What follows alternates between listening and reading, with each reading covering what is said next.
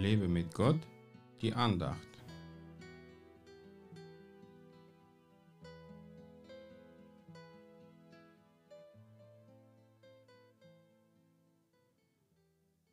Kein Unglück wird dir zustoßen und keine Plage zu deinem Zelt sich nahen. Psalm 91, Vers 10.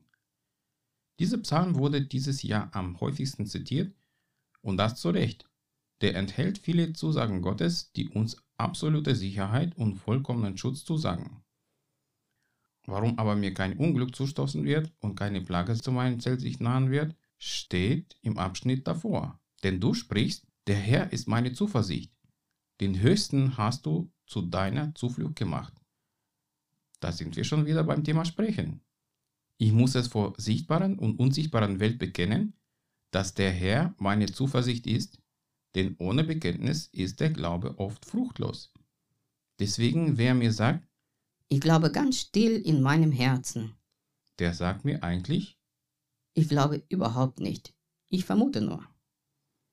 Denn wenn ich glaube, dass mir kein Unglück zustoßen wird, aber ständig darüber rede, wie viele Corona-Tote es schon gibt, dann brauche ich mich später nicht zu wundern, wenn die Plage plötzlich vor meiner Tür steht.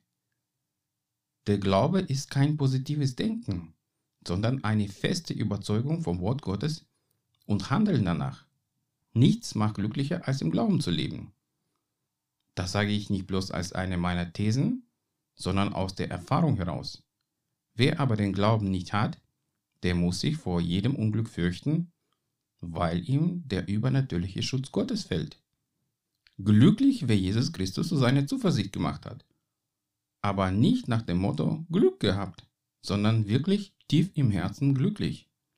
Deswegen dürfen sich die Kinder Gottes als glücklichsten Menschen auf Erden bezeichnen, weil sie ihr Glück im Herrn gefunden haben. Deswegen ist es mir ein Rätsel, warum es so viele unglückliche Christen gibt, die sich mit allen möglichen Problemen plagen, die Gott für sie gelöst hat. Lebe im Glauben, mache Jesus zu deiner Zuversicht, dann wird dir kein Unglück zustoßen und keine Plage wird sich zu deinem Zelt nahen. Gott segne dich. Mehr Andachten findest du unter www.lebemitgott.de. Ich freue mich auf deinen Besuch.